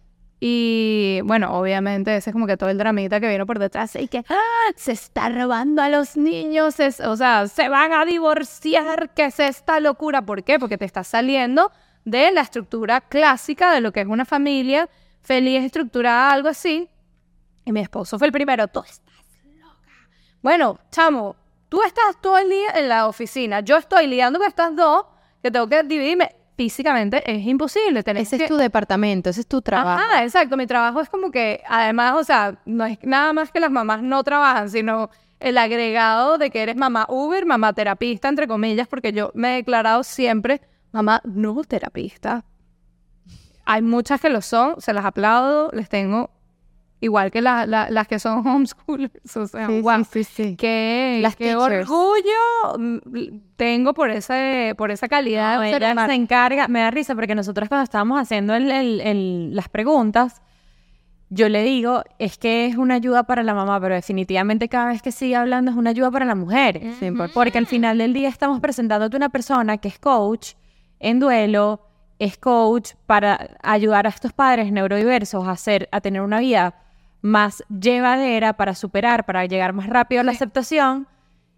Pero el foco que Fe nos está planteando acá es que ella es una mujer primero y después es mamá. Total. Y no es mamá terapeuta, pues. O sea, una mamá que sabe mucho, porque a ver, sabe bastante. por eso es que a veces te, tú tienes que aclarar, porque la gente con todo tu conocimiento puede pensar el tema de lo de la claro, pero porque eventualmente te terminas empapando y tu diccionario termina siendo el, o sea, así te comunicas con las terapeutas. Entonces hay alguien que de repente se ha leído 18 libros, de repente tú no tienes esta, esta facilidad del lenguaje de identificar y de poder definir ciertos conceptos súper complejos pero es porque ya yo me he metido como que a hablar y que mis terapeutas se volvieron mis mejores amigas. Claro. Así fue, porque eso es lo que determina mi nueva vida y mi nueva realidad. Tú te vienes para acá porque yo estás en búsqueda. simplemente como que yo no puedo y mi esposo y venía los fines de semana. Y así fue. Y yo le dije, estos son seis meses nada más, oíste, porque vamos a buscar... Bueno, el señor colombiano criado en Francia, que nunca le había pegado un rayito de sol y que esto está eso está chévere. La vitamina D, como todos los de a penetrar y que... Empieza a ver la luz. Empieza a ver la luz, la vitamina D Literal. Sí, y literalmente dijimos y que ya. No, tiene ningún sentido de que tú te vuelvas y simplemente tendremos esta nueva realidad que se sale fuera de lo común. Entonces, tal cual, Ah, vienen sobre todo ciertos haters que dicen, es que claro, porque tú tienes que decir que tú puedes pagar las terapias, no sé qué. Y entonces tú no me entiendes porque yo soy mamá soltera y que, mi amor, yo soy mamá soltera de, de lunes a viernes. Yo me calo todo esto igual de sola. Y viene el fin de semana soy la madre casada que tiene que, bueno, mi amor, ¿qué, qué es lo que quieres hacer tú? Porque además no es que él se la, no es que le voy a lanzar a los niños todo el tiempo solo con él, sino él quiere pasar tiempo conmigo en familia. Entonces siempre Obvio. es como que hay un momento en que puedo tener yo, eh, Dos segundos. puedo, puedo, pedir medio, medio día para mí. ¿Qué hace? No sé. Te lo Montarme en el carro, escuchar música, chao. Mira, pero Entonces, ¿sabes qué? justamente la parte de la mujer, de que obviamente tienes una, un, un- mi vida específica tiene un cierto estándar atípico de, la, de lo normal con alguien que supuestamente está casado con un hijo. Esto es porque simplemente es lo que nos ha funcionado a nosotros. Las familias se tienen que poner súper creativas a ver qué es lo que van a hacer, porque nosotros nos dimos cuenta en Nueva York no existía posibilidad por el precio de los colegios de que nosotros pudiéramos seguir viviendo ahí con dos niños especiales. No existía. Entonces, justamente lo que sucede es que uno va y te vas adaptando. Claro, que fue lo que para, para todos fue un shock lo que fue el COVID, pero para mí en agregado fue también lo mejor porque mi esposo se quedó aquí. Eso te iba a decir que me encantó demasiado eso. ¿Y ya te quedó forever o...? No, no, devolvió. Mira, Rayos. Ah, Back to reality. Porque hay full empresas que Claro. Pero ya, entonces, o sea, claro, como él tenía determinado esta, esta situación específica desde el 2019, antes del COVID, entonces todo el mundo dice, ¿por qué David vive y no sé qué? Él que, bueno, mira, él tiene dos casos especiales, pero sí le dijeron como que, "Mm, o sea, tienes que seguir viniendo y yo como que, siéntete tranquilo, pero bueno, obviamente para cualquier persona es una carga horrible tener que estar yendo y viniendo. No, y Y que es como el autobús algo. más caro que, que todo el autobús más caro. El mío. O de que sea- tiene que montarse en un avión y que tienes que pasar por seguridad y tienes que hacer todo lo que a mucha gente le estresa. Mi esposo que, wow, le aplaudo porque obviamente no es nada más llevarse uno y que yo, yo sufro y lo hago mal. El señor se tiene que despertar todos los días a las 5 de la mañana el lunes porque se tiene que ir de viaje, porque llega y es simplemente entender de que no es nada más la condición, que es el cerebro que está conectado diferente y que uno se tiene que adaptar, sino a veces hay que pensar de que uno se tiene que adaptar en su día a día, en su vida, y tú mismo, todo el mundo que te rodea, y que eso, es- eso ha sido la misión de lo que yo estoy tratando de hacer Autismo Sin Miedo, es romper ese estigma. Claro. O sea, porque, y entonces es como que antes pudiéramos juz- haber juzgado cuando uno estaba que sí, ay, yo no, en el automercado ves al niño, ah, pegado ahí, y tú que sí, yo no lo haría así, vas empujado tu carrito y que, "Mm". Bueno, justamente ahí es como que te das cuenta que empiezas a tener, o sea, empiezas a, a tu maternidad y que, ya entiendo. Claro, y ven acá. ¿cómo le dirías a los padres? O sea, tus hijos van a un colegio normal. Ahorita van a un colegio público en, las, en los salones especiales. Antes estaban más chiquitos, estaban en los salones de inclusión, pero ahorita lo, los pasaron a, lo- No a los salones. nada de eso, cuéntamelo todo.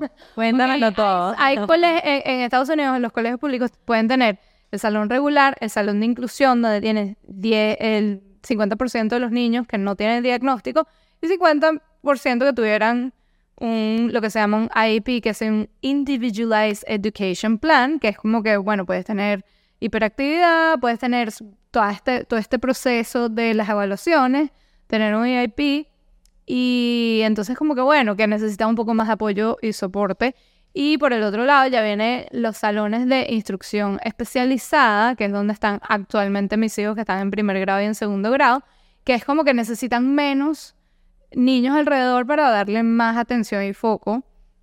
Y eso no significa que el salón es un coeficiente intelectual menos, porque lo que yo he aprendido es que la mayoría de estos niños que yo he conocido, o sea, no es algo de que cognitivamente estén por debajo de la normal.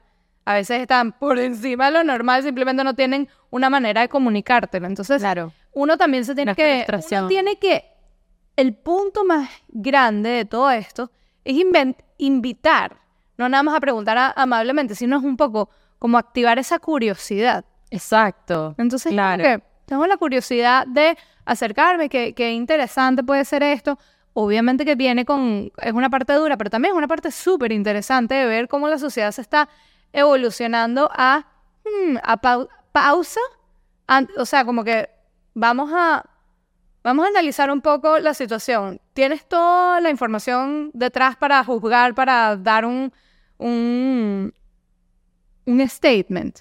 O sea, 100%, porque la mayoría de la gente no está en capacidad para optar de dar cierto nivel de condicionamiento, de consejo. Entonces, ahí es donde estamos como que vamos a poner freno de mano, vamos a aprender y por eso queremos preguntar más. Ojo, yo puedo sentarme aquí y sonar como una experta. No, no.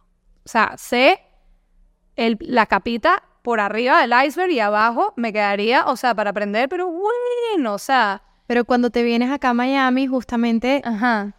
que estás creando esta comunidad, Ok. das con personas Sí, sí, sí, o sea, empiezo. que son ahorita tus mejores Ajá, amigas. Exacto, entonces, por suerte, porque la suerte ha jugado mucho dentro de mi vida, eh, en este centro de terapia que me ayudaron mucho a encontrar el diagnóstico, casualmente la terapeuta del lenguaje me toca con Susana, que es Oak Therapy, y me toca la terapia ocupacional eh, con Fabiana Martín, que es Fabi Therapy. Y entonces eso era como que yo me llevé la lotería, o sea, yo me gané la lotería de las terapeutas. Eventualmente, ellas se van, se independizan de cada uno, yo sigo como que eh, buscando terapias en, en- en otros centros terapéuticos, que así lo, lo he logrado, pero lo que logré fue esa comunicación que además se activó en el COVID, porque tú antes no logras comunicar. ¿Qué fue lo que hizo hoy? Ajá, cuéntame. Yo que sí que con Mateo aquí, que se Yo está lo cayendo. en las Así- entrevistas. Ajá, exacto. Estás así y de repente de la nada estás y que, ok, no logras tener esa comunicación con de panas, de amigos, que en verdad es lo que, o sea, es lo que más provoca hacer. Y Es la desconexión. obvio, el COVID nos dio, no, Susana y yo no nos dimos cuenta que éramos vecinas. Te estoy hablando a dos cuadras, entonces llega, me encuentra que sí que me ve todo mal.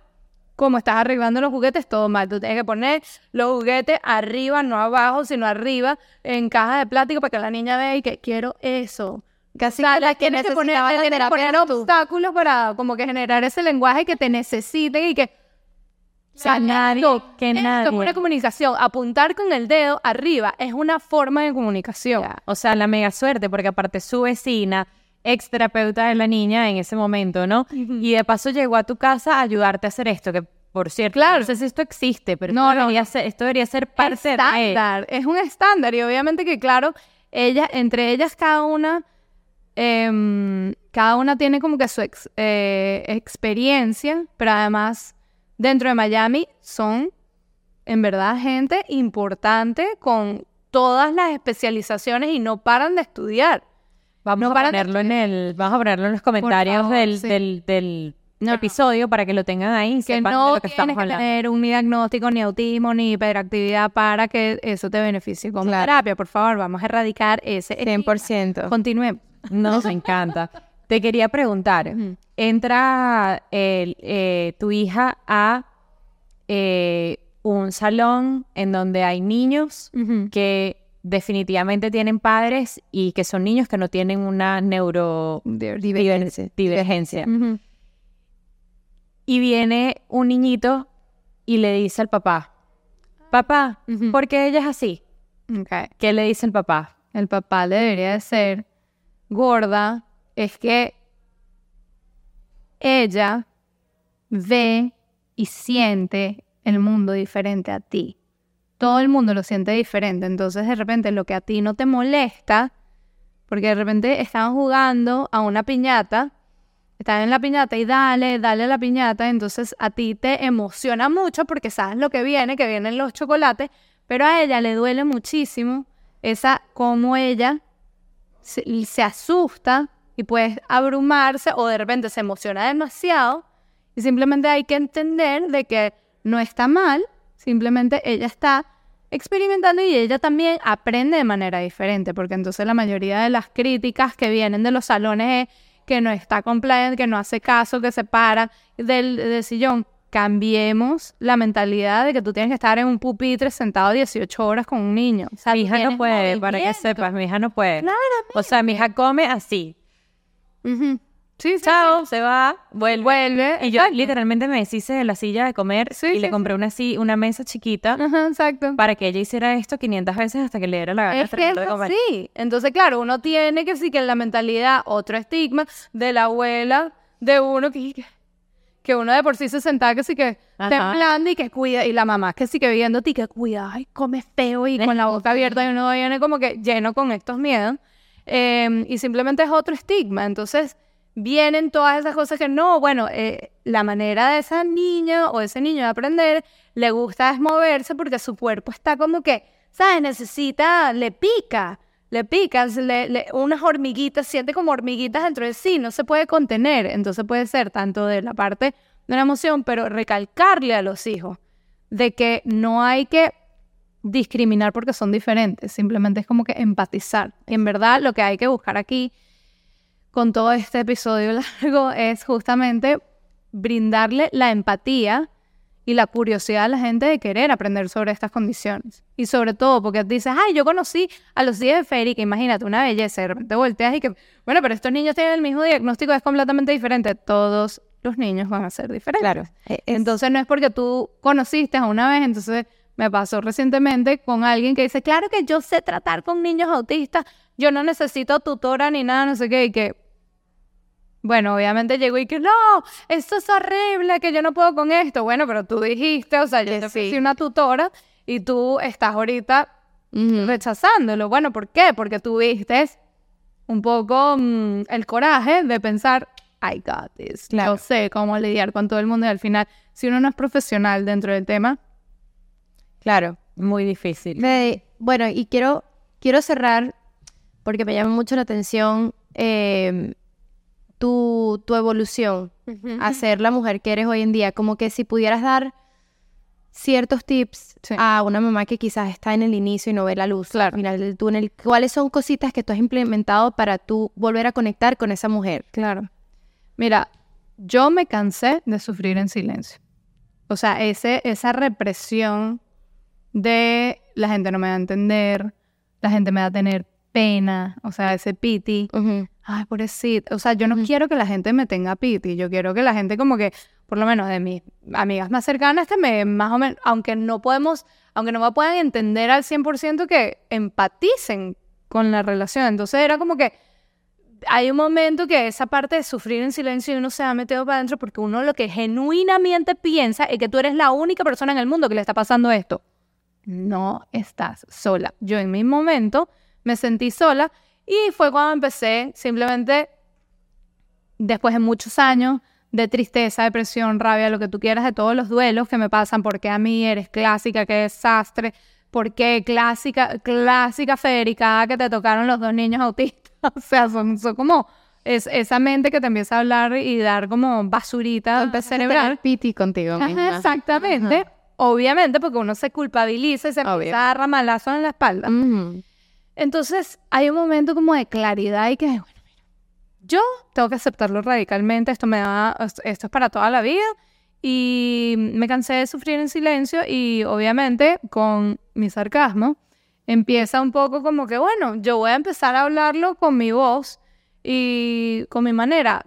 La gente no tiene que copiar la trayectoria de cada persona, tú tienes que seguir tu autenticidad de qué es lo que te hace feliz y en mi caso era como que, bueno, tengo esta personalidad un poco sarcástica, que me gusta reírme, tener ese humor, entonces mi nicho dentro del mundo del autismo en las redes sociales es que yo soy la que utiliza el humor para hablar de algo que da cero risa y tocar temas súper heavy como son los duelos y además atacar lo que son los miedos de- desde el punto de vista sarcástico.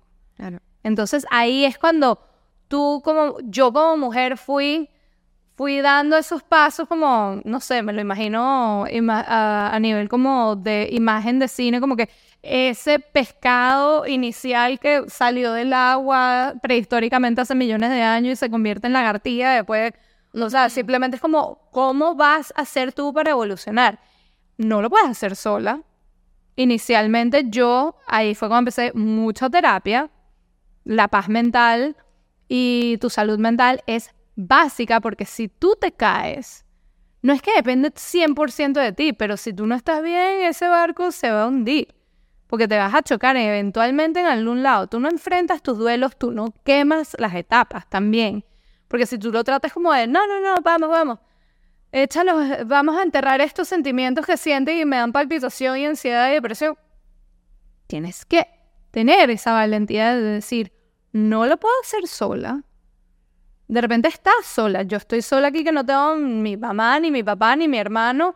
Habrá un primo ahí que de repente me puede hacer una Ni tu segunda- esposo. ni mi esposo. Entonces, justamente como que depende mucho de mí, eh, pero ese, esa sensación de que ya yo sé cuando viene un tic y siento eso, ah, bueno, que tiempo de volver a considerar la terapia por los próximos seis meses o algo así, entonces considerar muchísimo lo que es tu bienestar, tu salud mental y tu manera de lidiar con los problemas desde un punto de vista sano. Porque los problemas van a multiplicarse. Niño chiquito, problema chiquito. Niño grande, problema grande. Y Claro. van a seguir multiplicándose. Entonces, esa, además de esa parte de la aceptación radical, viene todo eso como que, ok, no quiero seguir sufriendo en silencio. Tengo que Haces no terapia. sentirme tampoco la mujer maravilla multitasker. Odio el concepto de la mujer maravilla multitasker. ¿Qué es específicamente algo que yo decidí como no hundirme? Es tener todas estas como características que me rodean que decidí como que, ok, no quiero sufrir en silencio, tengo que aceptar yo de que no puedo hacer todo yo, de que necesito ayuda, de que tengo que estar en balance. Rechazo enormemente el concepto de la mamá superpoderosa, multitasker. No soy mamá terapeuta, no me voy a convertir en la mamá superpoderosa con las que eventualmente depende de la circunstancia de cada, de cada persona. Entonces no es como, ah, es que Federica aplicó esto y le fue bien a ella. No, depende in- inicialmente de como este camino interno que muchas personas no quieren hacer el camino. ¿Por qué? Porque es duro, porque es fuerte enfrentar esos duelos, verse uno de en serio frente a un espejo como que estas son las cosas buenas mías, estas son las cosas feas, porque uno siempre como que, "Mm, si te ves fea, quieres evadir verte en el espejo. No, te toca verte y en es- esencialmente como de determinar, mira, estas son las cosas positivas que yo puedo utilizar, tu, tu kit de herramientas. Tú tienes que saber lo bueno, lo malo, autoconocimiento y de entender de que necesitas ayuda de los demás. De que independientemente tú puedes estar sola, yo estoy sola en Miami sin apoyo, pero eso no significa que yo estoy sola. No, una- un grupo de amigas es esencial, un grupo de mamás, de vecinos. Yo tengo una comunidad que simplemente sentí la necesidad de Crear. lanzar este Instagram, lanzar este podcast para simplemente concientizar la, co- la, la- la condición como no es algo que hay que determinar como raro, diferente, hay que celebrarlo y normalizarlo porque las estadísticas en este momento están 1 en 36. Entonces, técnicamente a mí no me interesa la gente que ya está con un diagnóstico porque ya van a pasar por su trayecto, cada trayecto es individual, cada travesía, por eso es la parte del coach que tiene que ser individualizada, no tanto del niño, sino del, del, del adulto o del padre, sino uno en 36. La estadística es, en un salón va a tener uno el diagnóstico. Todo el mundo, ese niño va a crecer, te va a atender en el supermercado, va a ser el doctor, va a ser el mecánico del carro. Es súper importante saber dentro de la comunidad neurotípica de que van a tener que lidiar con estas personalidades. Entonces, no distinguirlo como raro, sino normalizarlo. Ajá, tienes Asperger. Amo el día que nadie me va a hacer. En serio, es que no, es demasiado bonita para. O sea, eh, eh, eh, matar esos estigmas. Ya, sí. Va a ser como que, ah, tienen, ah, tienen, ah, bueno, qué chévere. En Bueno vez- para no molestar. o- Y entonces simplemente tener, tener como ya la sensibilidad de saber de que, ah, bueno, con esta persona de repente me toca ser un poquito más paciente, tengo que ser más inclusivo y empático. Porque su manera de procesar la información no es por que no tiene el intelecto alto o bajo suficiente para entender, simplemente como que, ah, ok, el cerebro es una Mac, bueno, tengo que buscarme el cable Mac, no es el cable de la PC. Entonces, para conectar y que esa computadora empiece a, eh, a funcionar y a correr, entonces simplemente es eso, llegar a eso y saber de que ese kit de herramientas entre los papás, si no lo aceptan, al que le estás haciendo daño, no es nada más a ti, pero es a- la, autonomía de ese niño. Y finalmente como que saber esos tips de que el autoconocimiento, la mm, quitarte esa culpa, quitarte esa carga de que lo tienes que tienes que tener una respuesta ante todo, tienes que venir y te- saber todo de todo y tener esa parte de la perfección o de toda esa información a la mano, no. O sea, es un mundo fluido, va cambiando. De repente ahorita se llaman neurodivergencia y mañana se va a llamar Pepito Pérez, de la condición de Pepito Pérez, por inventártelo así, porque todo es fluido. Al igual que el- a- antes se llamaba Asperger el nivel 1 y ahorita se llama autismo nivel 1, lo que sea. Y simplemente es entender, es una condición compleja de explicar, es como el espectro. O sea, es simplemente estar en constante movimiento y adaptabilidad al cambio.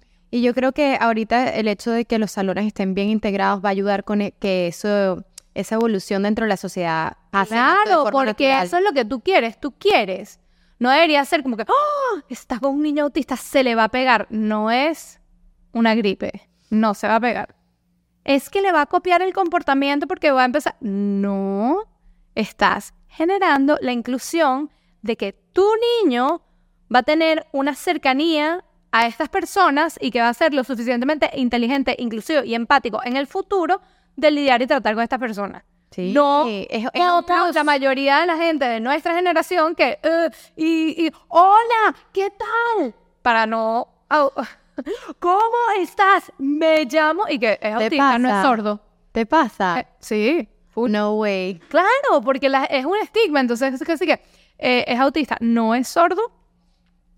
O sea, le puedes hablar tranquilo, con un ritmo, o sea, si, si te quiere prestar atención bien, si no te quiere prestar atención bien, obviamente todas estas millones de reglas de que, ah, dame un beso, y la- el chamo sensorialmente está ahí que, No existe. o sea, o está viendo a alguien que no reconoce y que, es que yo soy la abuelita y la tienes que explicar y que, es que, es que él se le puedo sacar el árbol genealógico tres generaciones para atrás, el chamo y que, No, no te conozco, no sé si te cepillaste los dientes, no sé si te... A mí me encanta eso. Bueno, Quiero eso. Me encanta. Bueno, yo estoy, o sea, Queremos seguir aquí haciendo 1500 preguntas. no, yo estoy hipnotizada, o sea, no sé, Parte dos, interna- dos. sí, exacto, internalizando todo, aparte que quiero conocer demasiado a Fabi a- y a Tu Susana. amiga, la que me acabas de mencionar. sucio, Fabi. No, la, no queremos, quiero traer a la gra- grown up autista. Ah, sería cool, sería cool. Un circle time. The time. Cuéntame, ¿qué mamá es Federica? Hoy, recién levantadita. Mira, yo estoy, yo soy una mamá realizada. Realizada porque he reajustado mis expectativas a no ser expectativas que yo tenía antes cuando yo idealizaba la maternidad, sino la expectativa ante sorprenderme todos los días. Ayer mi chama leyó un libro completo, la que me decía, el que me dio el diagnóstico a los dos años y tres meses de que es un autismo severo. Ahora mi chama está leyendo sola todo. Y ayer fue como que quería llorar y todo. Yo que sí que, wow. Uno, se, uno, uno echa para atrás el teléfono y entonces ahorita uno está tan enfocado en ver el problema actual y no ver el progreso que ha existido que le- se los recomiendo. Eche para atrás todos los, todos los videos de cuando eran bebés, cuando van aprendiendo. En mi caso eran como las dificultades de, de mis chamos, que ojo, me critican muchísimo y que quiero ver más videos de tuyos. No. Mi Instagram es autismo sin miedo porque yo estoy hablando de la maternidad neurodiversa y no quiero explotar la vida de mis hijos porque en un futuro yo no sé si viene sí que una Luisa de 18 años y que gracias mamá, no tengo ningún novio porque tengo, ah, plasmaste todas mis pataletas eh, y eso, o sea, y me explotaste y me utilizaste como, ojo, hay, hay mujeres que lo utilizan, pero en especialmente yo No quieres. pensando en el futuro y que mira, yo no sé Me parece demasiado. tomar. Total. Entonces yo tengo que respetar Obvio. su intimidad, Obvio. aunque en este momento no me lo puedan no, no me lo puedan como expresar. Obvio. No hay nada que le guste más, o sea, mi hija es como artista y Sea, así lo más, o sea, fa- camera ready y además, o sea, Lupita Ferrer, novelera dramática, o sea, llora, es manipuladora al nivel mil, entonces ahí es cuando tú dices, o sea, como me dicen todas, mi- todas mis terapeutas, es que, o sea, el nivel de, de inteligencia de esta niña es que va a ser ella es pilísima, ella es demasiado rápida. En eso, entonces obviamente no tiene nada que ver la condición con la inteligencia. Pero encima de eso, entonces yo soy una mamá realizada porque he logrado llegar al punto de que sé que me vienen los ciclos de duelo en esta etapa, entonces estoy preparada, necesito tener como que mi, mi, mi apoyo terapéutico, mi kit de emergencia a nivel de salud mental, saber cuándo me caigo, saber que está bien, echarme a morir y saber eventualmente, ajá, échate a morir, pero mira, no te me quedes ahí mal pegada. O sea, hay siempre un momento que tienes que reaccionar y levantarte. Y el punto de realizar es que logré casar la Federica del pasado con la Federica actual. Me encanta. Y eso es lo que siento que he tratado como que logré utilizar mi carrera que independientemente que se perdió por un... El diseño gráfico casi se perdió por una aplicación pausa. O sea, ahí que... Ah, ya te entendí. sí, Exacto, sí, sí. entonces obviamente viene, viene todo esto como que, ok, wow, le di sentido a mi vida siendo mamá, pero no olvidando como que tengo toda esta Conocimiento. conocimiento y disponibilidad y como que en mi caso este, este mm, característica que me eh, nicho diferenciador del resto de las personas que es como que, ah, ok, yo lo hablo diferente porque lo hablo con humor y lo hablo con humor en español, que sigue siendo todavía como que, ok, o sea, es como que no tú te metes, tú te metes en esta, antes yo pensaba que iba a ser la cuenta en inglés y todo el mundo dice, no, o No sea, lo está toda Latinoamérica queriendo como que consumir esto que es donde más tabú existe y donde más estigmas están sucediendo y no, no tienen estadísticas y en verdad que uno vive y no hay por qué culpabilizar a la gente que de repente viene a, lanzar tu comentario positivamente tóxico, pero también como que hacérselo entender, mira, Kelly, Ya, ya. también escoger con quién, o sea, porque si te lo dice Sí, o tía abuela, la oye, sí, creo ya. que no, no va a cambiar. No va a O cambiar. sea, la señora no, 89 años, sí, gracias. Siga la vía. Entonces, entonces sí. Me encanta. una mamá realizada. Me encanta. Y lo, lo, lo veo. Lo certifico en verdad. Y es impresionante. todo. Me encanta. Impresionante porque uno no, no se aplaude, chama. Y uno se tiene que aplaudir. ¿Y ¿Sabes Total. qué? Tú eres una más realizada porque hiciste tu trabajo.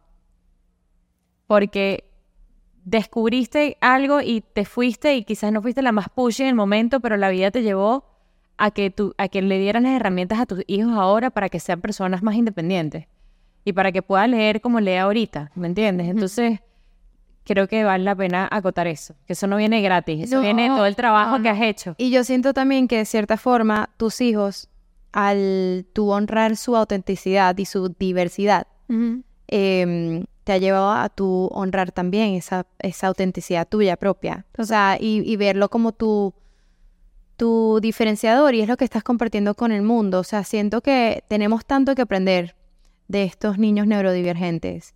Y me encanta, me emociona el pensar que Emma, Malena y, y, bueno, esta bebé va, van a crecer en un mundo eh, Más, más, sí. más inclusivo, más, em, más empático. Y, y bueno, porque es que de verdad que es difícil, es difícil como que en la maternidad lo, lo estamos viviendo, o sea, todo el mundo tiene como que una opinión, una forma correcta de hacer las cosas, una, es- la gente es muy imponente No. y no, la maternidad es muy como propia, muy espectro, individual. Es, es fluido. Exactamente. Entonces, o sea, me encanta haber abordado est- estos temas desde tu punto de vista, que es tu realidad, es tu día a día.